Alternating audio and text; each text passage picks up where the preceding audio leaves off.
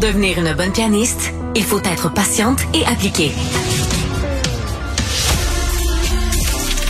Marie Montpetit, de la musique aux oreilles.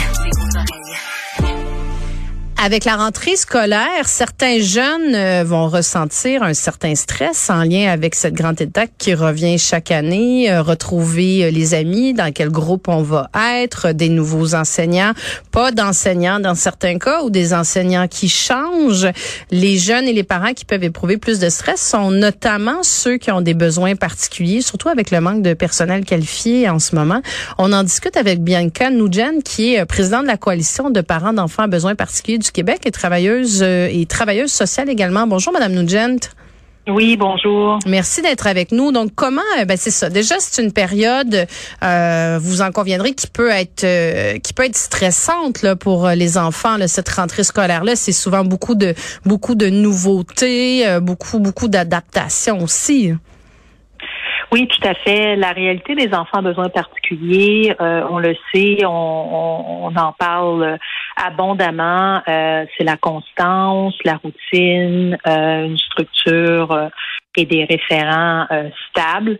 Alors, vous pouvez vous imaginer que dans les circonstances en ce moment où est-ce que partout aux nouvelles, on nous galvaude d'informations à savoir que bon, il y a un plus haut taux de personnel non qualifié.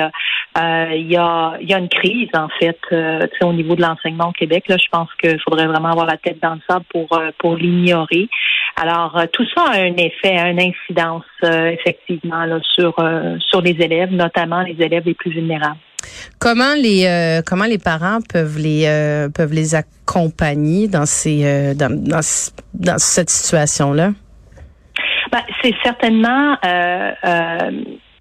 difficile parce que évidemment les parents aussi eux-mêmes ressentent les contre-coups hein, de, de tous ces enjeux-là sur leur vie quotidienne. Alors et déjà qui en ont déjà passablement là sur sur les épaules, surtout euh, bon, on parle de la période post-pandémique. Là, on veut pas revenir là-dessus, mais c'était particulièrement difficile pour les parents d'enfants à besoins particuliers, les fermements, euh, les, fermetures d'écoles, des classes, euh, bon, tous les changements. Alors là, on en revient, on en ressort, on, espère une rentrée plus harmonieuse, plus facile. Et, et là, paf, on nous revient avec avec tous ces taux là de de, de on dire de personnel euh, manquant. Euh, euh, alors évidemment, les adultes doivent prendre leurs responsabilités, là, nommément à savoir quels sont peut-être les moyens, que ce soit l'école aussi, mais aussi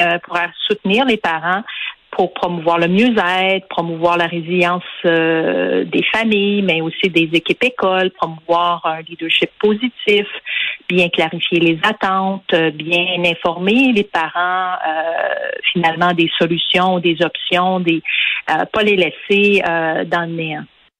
Hmm.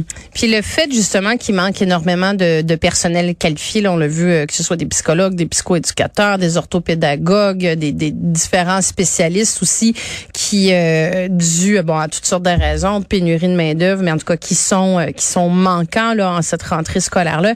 Comment ça vient affecter encore davantage les jeunes qui ont des besoins particuliers? Ben, on le sait, les recherches démontrent un adulte stressé ou anxieux sera vraiment plus enclin à avoir des réactions vives, à être plus irritable, à être moins patient avec les enfants. Alors, c'est clair que nous, on compatit avec le personnel qui est là, hein, ceux qui, pas les absents, mais ceux qui sont présents. On leur envoie vraiment euh, toute notre sollicitude, puis on, on, les invite à finalement à trouver des moyens pour euh, trouver rapidement un équilibre, parce qu'on le sait que euh, moindrement que nos enfants seraient seront confrontés à, à des adultes qui, euh, en raison de la conjoncture actuelle qui est pas facile, euh, il va avoir un impact. Alors, un impact sur euh, l'organisation de, de, de, la classe, un impact sur le, climat, les tensions, euh, l'incertitude. Il n'y a pas personne qui aime ça. Alors, on invite finalement les directions, les centres de services scolaires à vraiment mettre le paquet pour soutenir les enseignants le personnel de soutien aussi, les professionnels qui encadrent euh, et qui soutiennent les apprentissages de nos enfants, parce que euh, par la suite, euh, c'est les enfants qui vont écoper si rien n'est fait. Hum. Puis combien il y a de, de est-ce que vous l'avez euh, estimé, est-ce que c'est, euh, quantifié le nombre de jeunes dans les écoles qui ont des besoins particuliers? Ben oui, tout à fait. En fait, euh, les récentes données démontrent que c'est environ un élève sur quatre. Hein. Alors, plus de 225 000 élèves à besoins particuliers, nommément les élèves qui sont en situation d'handicap euh, ou des élèves qui ont un plan d'intervention ou même des élèves à risque. Alors, ça commence à faire pas mal de monde, euh, sachant que, euh, ben, évidemment, ce nombre-là est croissant. Hein. On n'arrête pas de d'avoir des enfants ou d'accueillir des, des nouveaux arrivants. Alors, c'est important qu'on se préoccupe de leurs besoins, puis leur doit d'apprendre dans les meilleures conditions. Hmm. Puis encore là, c'est ça. Est-ce que si vous aviez des, quand vous discutez avec euh, avec les parents là, qui, qui peuvent vous rapporter toutes sortes de situations concernant leurs mm-hmm. enfants, comment comment vous pouvez les, les, les conseiller, les outiller, nos, nos, auditeurs qui vous écoutent, qui ont des enfants, qui euh, qui vont peut-être revenir de leur première ou de leur deuxième journée encore plus stressés qu'ils l'étaient la veille. Comment on vient de désamorcer tout ça comme parents? C'est certain qu'il faut s'outiller soi-même. On est, euh, on doit, comme on dit, il n'y a pas euh, d'expression. Personne ne peut boire d'une tasse vide. Hein? Euh, c'est une petite traduction libre. Nobody can drink from an empty cup. Alors, c'est important en tant que parent de trouver des moyens pour se ressourcer, ne pas dramatiser, de pas en rajouter plus qu'il faut, d'aller à la source, hein, parce qu'on s'entend que euh, souvent c'est l'incertitude, le fait de ne pas avoir l'information, de ne pas savoir quand est-ce que l'autobus va passer, quand est-ce que le service euh, de l'organisation scolaire va euh, va mettre en place le plan d'intervention, quand est-ce qu'on va ben, évidemment on est en droit de s'attendre en tant que parent qu'il y ait un une enseignante ou un personnel qualifié qui entende nos enfants.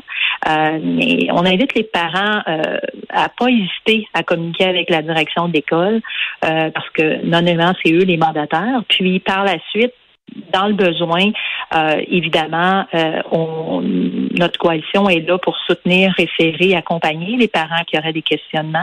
Et euh, aussi, comme on le sait, hein, aujourd'hui, c'est la première journée d'entrée en fonction du protecteur national de l'élève. Alors, évidemment, des parents qui ont des enjeux qui traînent depuis des années, ben, d'arrêter de laisser traîner ça, puis de prendre la peine de communiquer avec le nouveau bureau pour faire entendre leur voix. Bianca Nugent, président de la coalition de parents d'enfants à besoins particuliers du Québec. Merci beaucoup. Merci à vous.